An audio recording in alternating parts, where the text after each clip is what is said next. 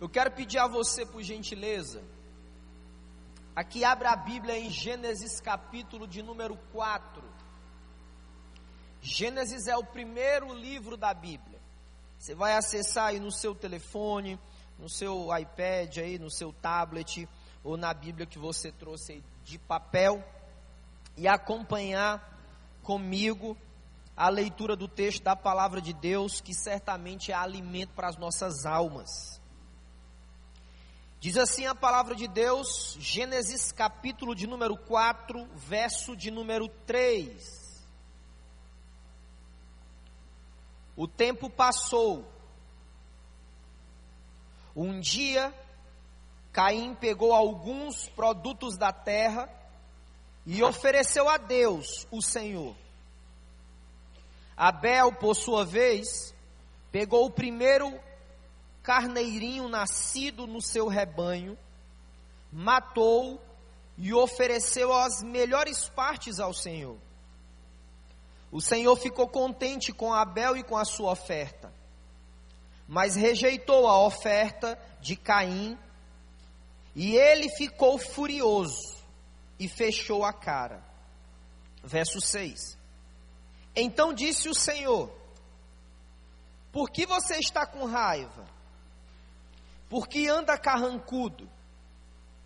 Se tivesse feito o que é certo, você estaria sorrindo mas você agiu mal, e por isso o pecado está na sua porta.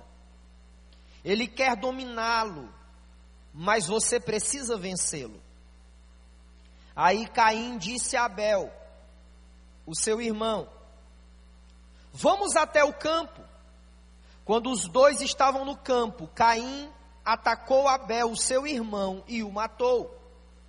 Mais tarde o Senhor perguntou a Caim: Onde está Abel, seu irmão? Não sei, respondeu Caim.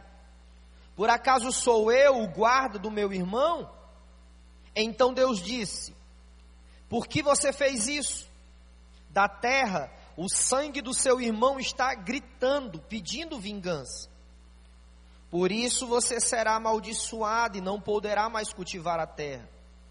Pois quando você matou seu irmão, a terra abriu a boca para beber o sangue dele. Quando você preparar a terra para plantar, ela, ela não produzirá nada. Você vai andar pelo mundo sempre fugindo. Verso 13. Caim disse a Deus, o Senhor: Eu não vou poder aguentar esse castigo tão pesado. Hoje tu estás me expulsando dessa terra. Terei de andar pelo mundo sempre fugindo e me escondendo da tua presença. E qualquer pessoa que me encontrar vai querer me matar. Mas o Senhor respondeu: Isso não acontecerá, pois se alguém matar você, serão mortos sete pessoas da família dele como vingança. Em seguida, o Senhor pôs um sinal em Caim para que, se alguém o encontrasse, não o matasse. Então Caim saiu da presença do Senhor e foi morar na região de Nod, que fica a leste do Éden, que o Senhor tenha misericórdia de nós. Amém? Eu quero compartilhar hoje sobre essa história que envolve uma família. Chegamos no capítulo 4 de Gênesis e vemos a narrativa do autor desse livro, do primeiro livro da Bíblia, que relata o início da história do relacionamento de dois irmãos. Esses dois irmãos, eles são profundamente conhecidos, inclusive no meio dos poetas. Um deles se chama Caim, o mais velho, o primogênito, e o outro se chama Abel. Quais são as lições espirituais, quais são as pérolas que nós podemos aprender hoje à noite se nós queremos dar o quarto passo no caminho da restauração das nossas vidas.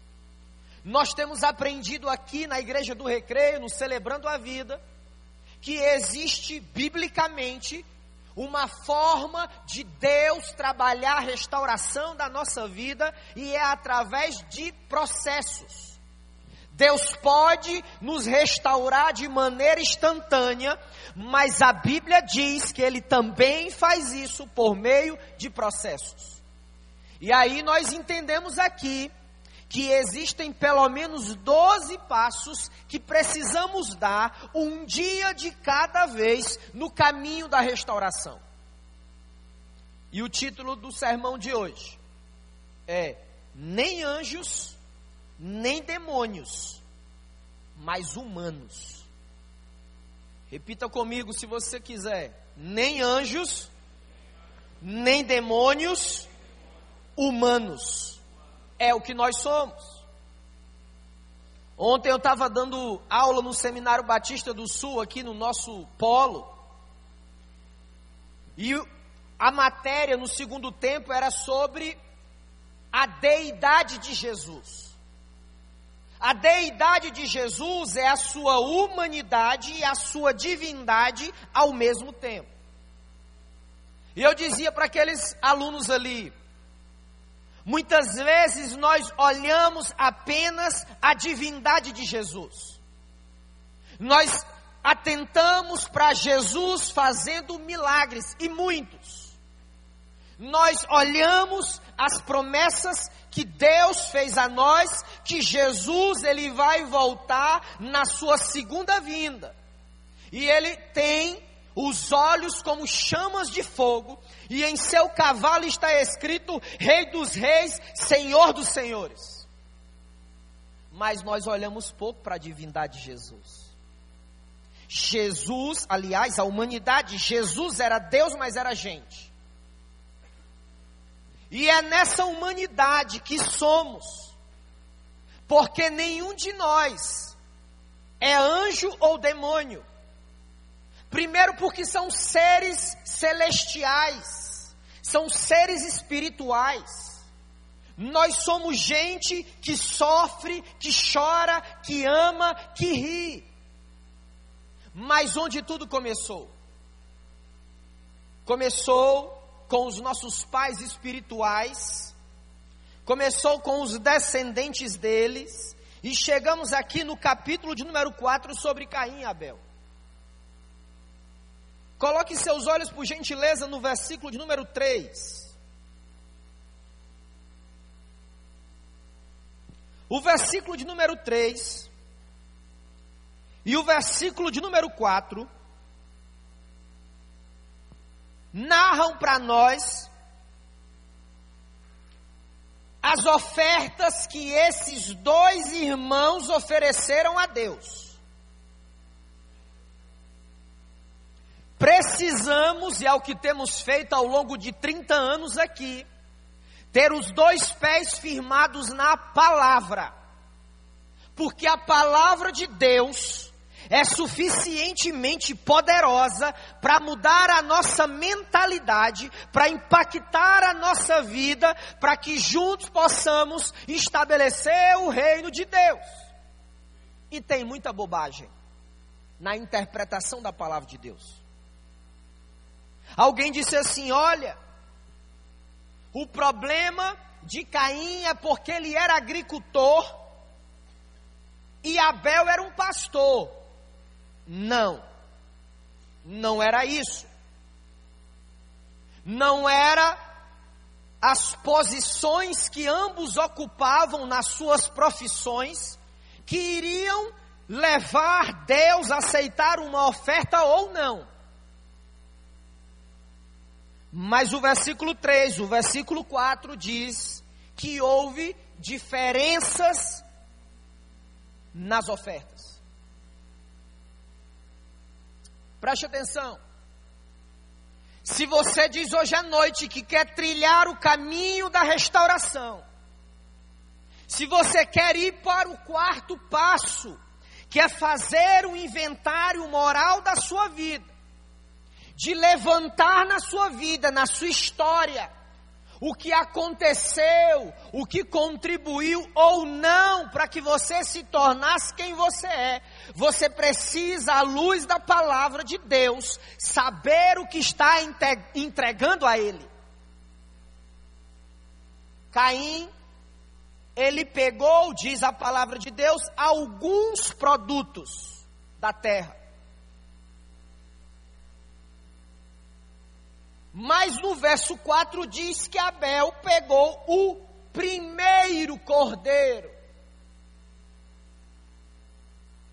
Temos aqui uma chave espiritual liberada por Deus, para que se nós queremos seguir nessa longa jornada de obediência ao Rei dos Reis, a identificar qual é a entrega que estamos fazendo. Porque nós precisamos entender que Deus quer tudo da nossa vida, que Deus quer que levemos tudo a Ele, de maneira a que Ele possa transformar a nossa história. Ele pegou o primeiro cordeiro que estava sobre a sua responsabilidade. Veja, percebemos aqui um coração que colocou Deus no lugar que ele precisa estar, no centro da nossa vida.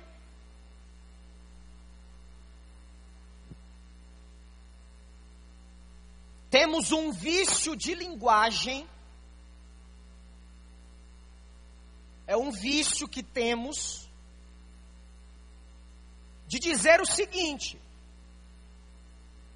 Deus está em primeiro lugar da minha vida. E aí as demais coisas em segundo, terceiro e quarto lugar. Mas deixa eu tentar ajudar você. Não. Deus não cabe numa hierarquia. Sabe por quê? Porque ele não precisa competir com ninguém. Então, ele não ocupa o primeiro, o segundo ou o terceiro. Mas Deus é o centro de tudo e de todas as coisas. Rabel disse: Olha, o Senhor é o centro.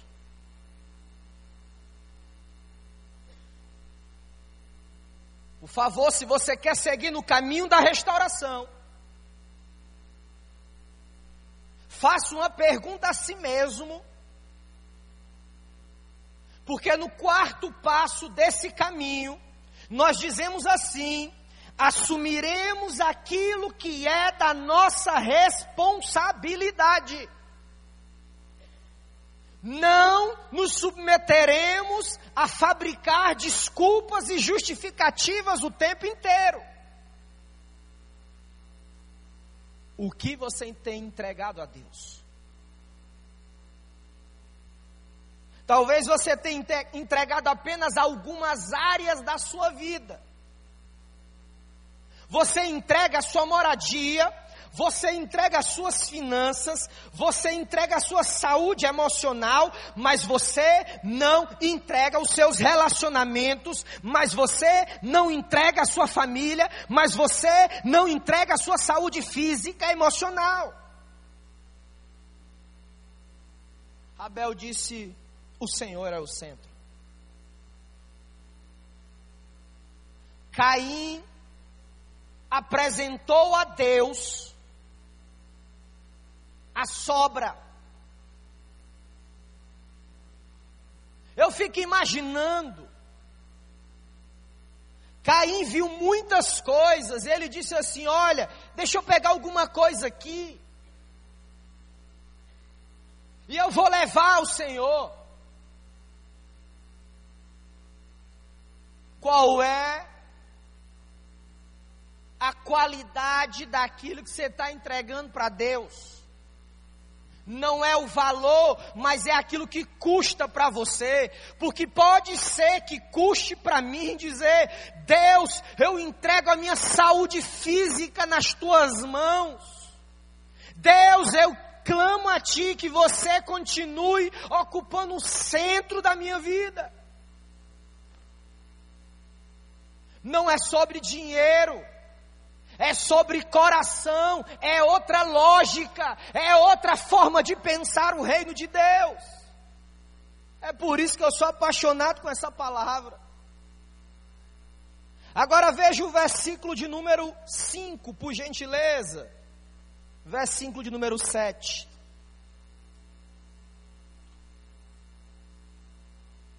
Teve um resultado aí. O resultado foi que o Senhor rejeitou a Caim e a sua oferta. Caim ficou furioso nessa versão que eu estou lendo, fechou a cara. E aí o Senhor vai até ele e pergunta assim: Por que, que você ficou com raiva? Presta muita atenção, porque isso é importantíssimo. Isso é teologia bíblica. Deus, Deus, não se incomoda com as emoções que nós sentimos. O problema não foi Caim sentir raiva. O problema não é você sentir medo. O problema não é você se sentir abandonado, mas o problema é o que você vai fazer com isso. Sabe qual é a segunda lição espiritual se queremos caminhar na restauração de Deus? É que nós precisamos não mais fazer as coisas do nosso jeito. Caim queria fazer as coisas do jeito dele porque provavelmente ele estava acostumado à mesma maneira. Sentiu raiva, reage. Sentiu medo, reage. Mas não é assim que Deus trabalha. Um dos poemas da Marinha Colassante, ela diz assim: A gente se acostuma, mas não devia. A gente se acostuma a acordar de manhã sobressaltado porque já está na hora, a tomar café correndo porque está atrasado, a ler o jornal no ônibus porque não pode perder tempo na viagem, a sair do trabalho porque já é noite, a comer sanduíches porque não dá para almoçar, a cochilar no ônibus porque está cansado, a deitar cedo, dormir tarde, sem ter vivido o dia. A gente se acostuma a esperar o dia inteiro e ouvir no telefone: hoje eu não posso ir. A gente se acostuma, mas não devia, a sorrir para as pessoas, sem receber um sorriso de volta, ser ignorado, quando precisávamos ser vistos. A gente se acostuma a andar na rua e ver cartazes, a abrir as revistas, ver anúncios, a ligar a TV e assistir comerciais, a ir ao cinema e engolir publicidade, a ser instigado, conduzido, desnorteado, lançado na infindável catarata de produtos. A gente se acostuma, mas não devia. Provavelmente Caim estava acostumado a reagir às emoções que estava experimentando, mas uma reação não pensada, trabalhada, mas uma reação de maneira impulsiva.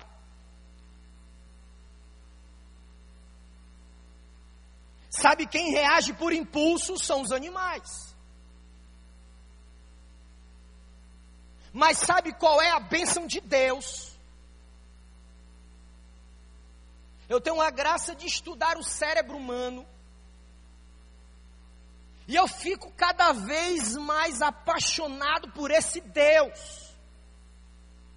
Porque Ele nos deu um sistema nervoso central Ele nos deu a capacidade de pensar, Ele nos deu uma área do cérebro chamada hipocampo, para que lembremos quem Ele é e os seus poderosos feitos. Ele nos deu as emoções, Ele nos deu a possibilidade de decidir que comportamentos podemos ter.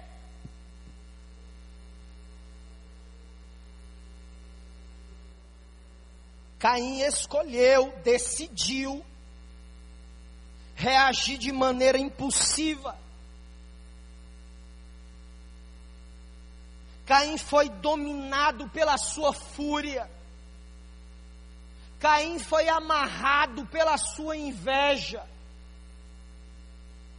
Caim foi afligido pelo seu desejo desesperado de afeto, de atenção. Quantas vezes fazemos loucuras por causa do nosso desespero por atenção? Ah, gente. O problema não era ele ter sentido raiva. Mas o problema era ele ter tido um comportamento destrutivo que impactou diretamente na história dele, impactou diretamente na história das famílias no mundo.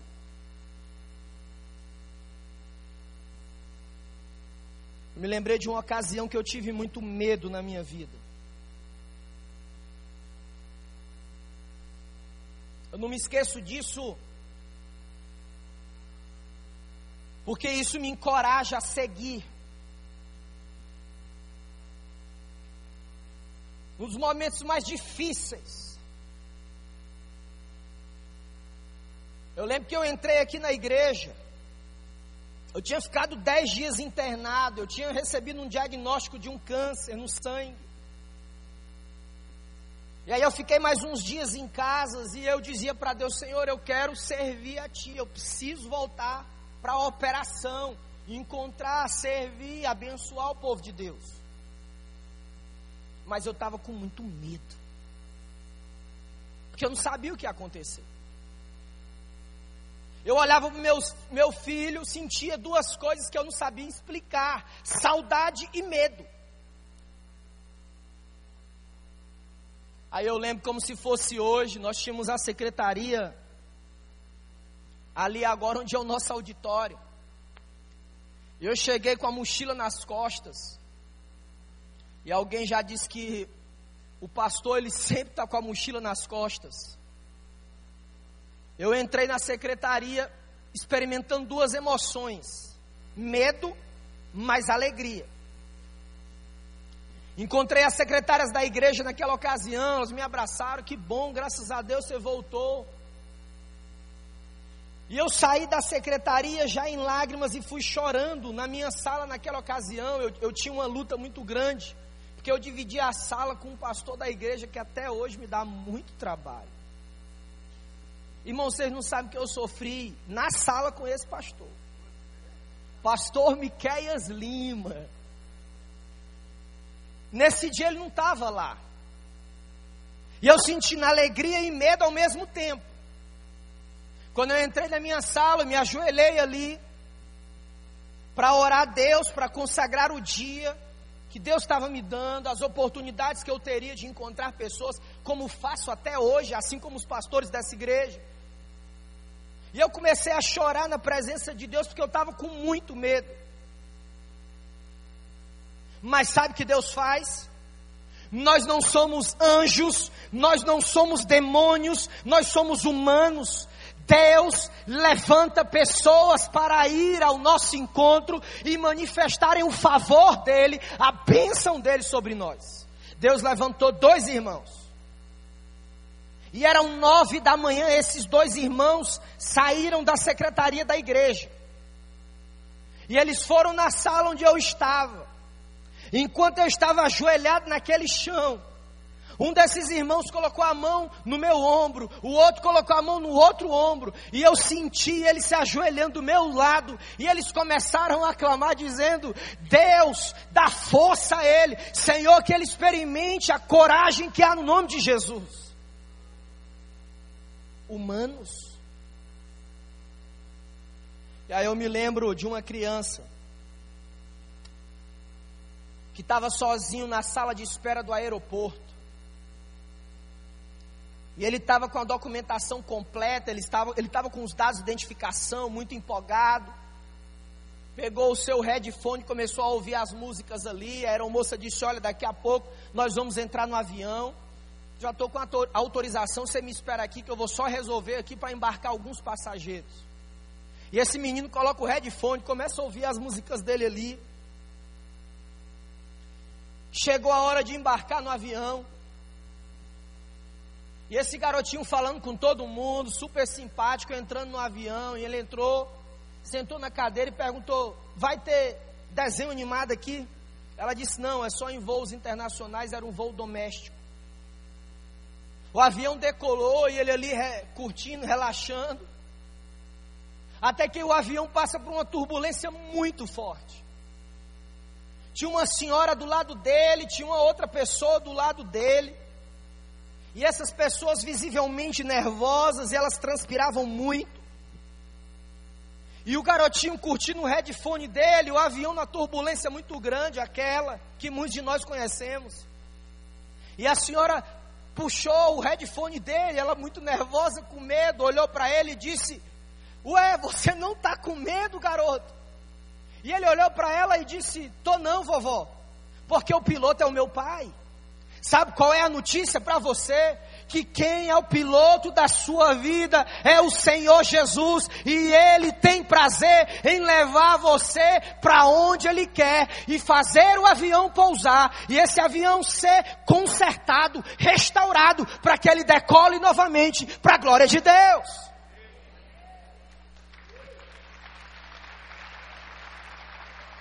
Louvado seja o nome de Deus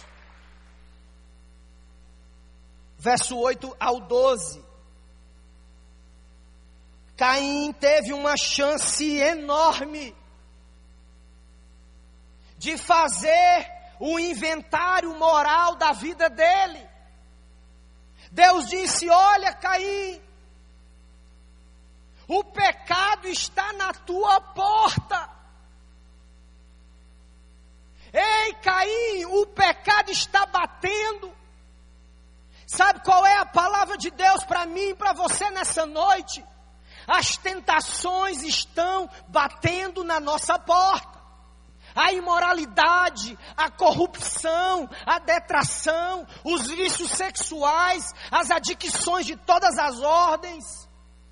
Mas sabe qual é a boa notícia? O Deus que diz a Caim: Caim, você pode vencer. É o mesmo que diz para mim e para você: você pode vencer. Ele perdeu a chance de fazer um inventário moral da vida dele.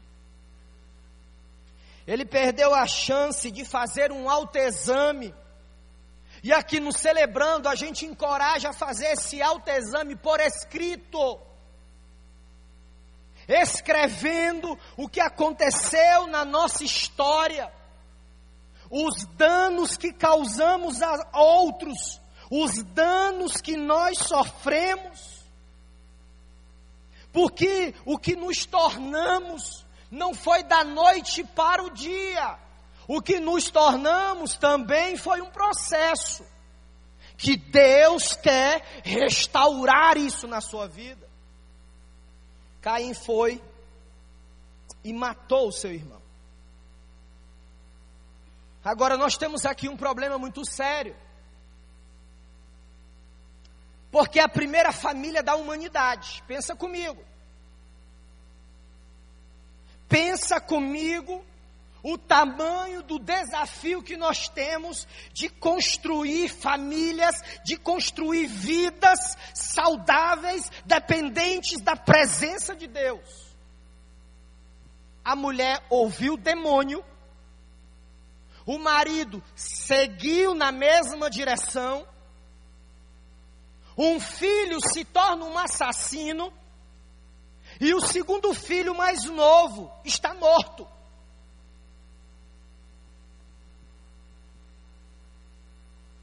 Você entende a nossa luta? Você entende qual é o propósito de Satanás? O projeto de Satanás é destruir você. O projeto de Satanás é cegar você para que você não veja como está a sua vida hoje. E eu gosto muito de imagens. Vou pedir o Claudinho para nos ajudar, se puder reduzir as luzes aí, Claudinho, por gentileza.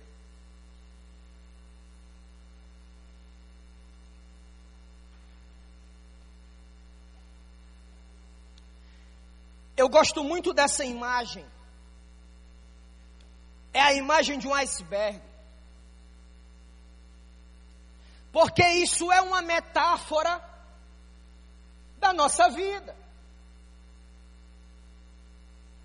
Quando você vai para o trabalho, quando você vai na universidade, na escola, na igreja, e muitas vezes dentro da sua casa,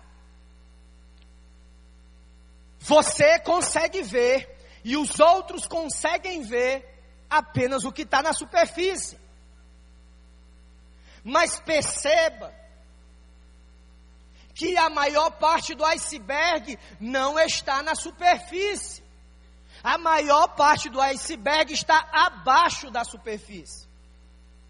É por isso que Deus estava dizendo para Caim: Ei, Caim, tem algo abaixo da superfície da tua vida. Ei, Caim, cuidado, não faça isso. Traga isso para a superfície que está abaixo, que eu, teu Deus, vou tratar.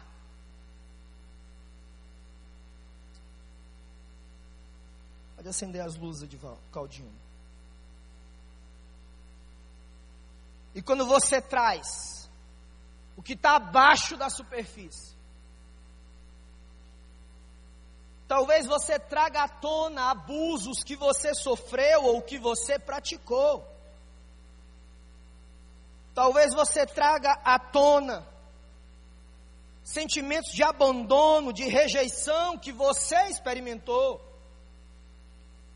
Talvez você traga à tona as separações, as mudanças bruscas, as amarguras que você experimentou na sua história. Sabe que é uma falácia? É quando alguém diz a você: deixa para lá, isso daí vai passar. Não nós precisamos dar o quarto passo no caminho da restauração e fazer o inventário moral das nossas vidas. Para que possamos entender como nós chegamos até aqui. Me parece que ainda fazemos isso através de um retiro espiritual do quarto passo. Não é isso? Cadê a turma celebrando aí que eu não estou vendo? Estou vendo Gil ali. Porque nesse retiro é um tempo adequado, é uma estrutura de pastoreio, de cuidado, para dar um suporte a você, para que ali você possa prestar contas da sua vida. Mas caminhando para o fim, tem um minuto ainda.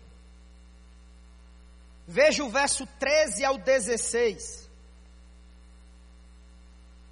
É perceptível aqui a disciplina de Deus.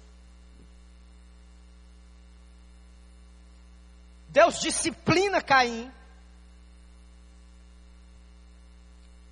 A ideia dessa palavra, o sangue clama no hebraico, no original, no Novo Testamento, no Antigo Testamento, perdão, no livro de Gênesis, a ideia ali que o autor está dizendo para nós é que Deus estava falando para ele. Ô Caim, eu não vou fingir que isso não aconteceu. Porque você praticou um ato de violência. Você praticou um homicídio. Sabe que a gente aprende aqui? Existem coisas que são da nossa competência. Exi existem coisas que é de Deus, que Ele faz, mas tem coisas que sou eu que tenho que fazer. Sou eu que tenho que dizer, eu pequei contra o Senhor. Eu pequei contra ele, eu pequei contra ela. Quando Deus diz para cair o sangue, a terra está clamando pelo sangue do teu irmão. Ele está dizendo: Olha, meu filho, você quebrou um princípio, você pecou contra mim. Aí o texto segue e Deus diz assim para ele: Olha, eu vou disciplinar você. Porque você vai experimentar o resultado da sua decisão. Parece que a gente não entende muito bem isso.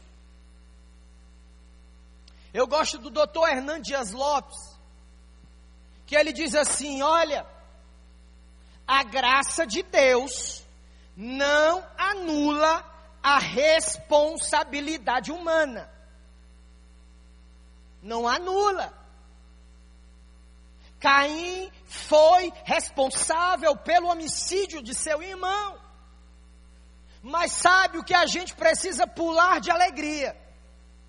Porque quando nós quebramos os princípios de Deus contra nós e contra os outros, Deus não nos descarta, Deus não nos abandona, mas a Bíblia diz que Ele age com graça sobre a nossa vida, Ele age com favor sobre a nossa vida, e dizendo assim: Filho meu, eu amo você e não desistirei de você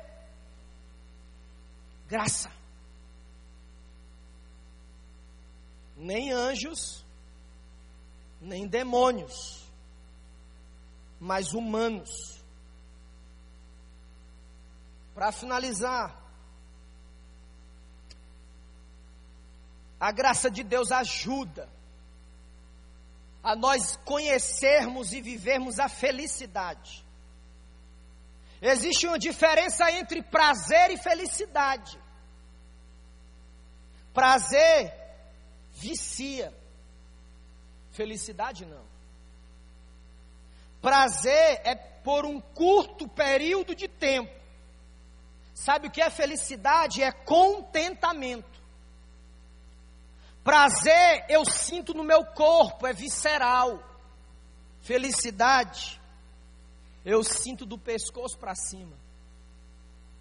Prazer, eu experimento na maioria das vezes sozinho. Mas a felicidade, ela é compartilhada. Prazer, o meu cérebro diz: quero mais. Felicidade, o cérebro diz: é suficiente. Chegou a hora de darmos o quarto passo no caminho da restauração. Sabe como é que você vai começar a fazer? Grupo de passos, aprendendo a dar um passo de cada vez. Buscando pessoas para que você preste conta da sua vida. Porque você não é anjo, você não é demônio, você é humano. Fique de pé em nome de Jesus.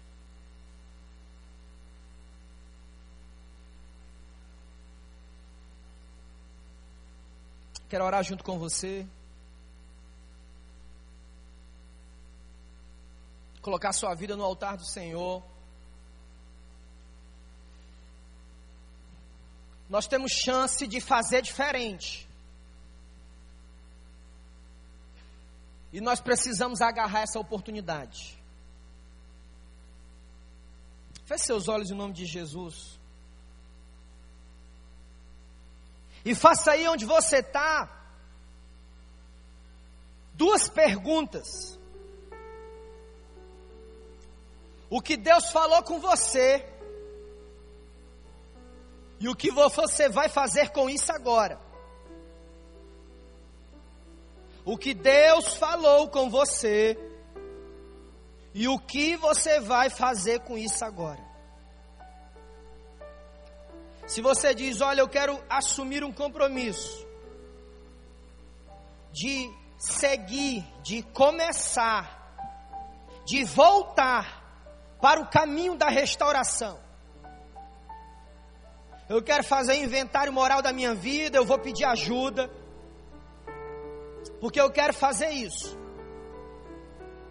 Eu encorajo você aí, aonde você está, você se ajoelhar na presença de Deus. Eu quero orar com você enquanto nós vamos ouvir o refrão dessa canção.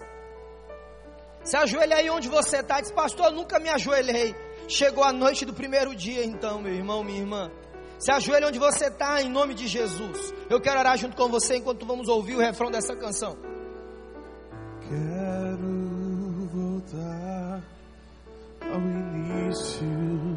de tudo, encontrar-me contigo, Senhor. Quero rever meus conceitos e valores. Eu quero reconstruir. vou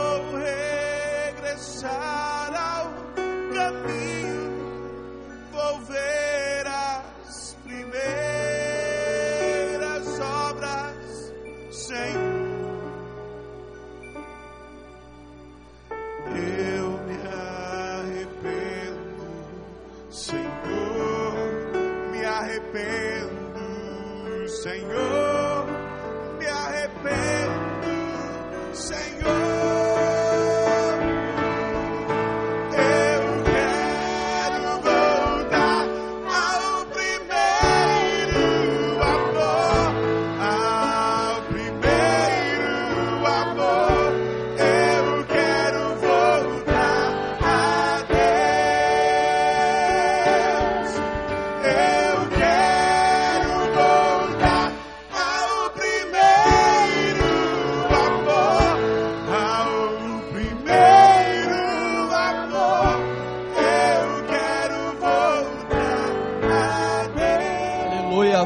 ao Senhor. Pai, nós entregamos nossas vidas nas tuas mãos. O Senhor é o Deus que age com graça sobre nós. E essa graça não anula a nossa responsabilidade. E nós queremos assumir o compromisso de seguir no caminho da restauração. E obrigado, porque a tua palavra não nos deixa sem esperança. Em Gênesis capítulo 4, verso 26, a tua palavra diz que o Senhor deu filhos a mais a Adão e Eva. E Sete foi gerado e voltou-se a adorar o nome do Senhor.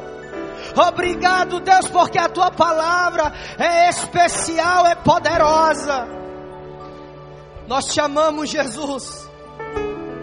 E todo pensamento destrutivo, que possamos tratar esses pensamentos com as águas da graça, do perdão e do favor. E que certamente 2019 será um ano exponencial de crescimento de dentro para fora. Nós oramos assim no nome daquele que é Senhor sobre todas as coisas. Seu nome é Jesus. Fique de pé e cante essa canção. Diga assim: Eu quero voltar até te dar ao Senhor.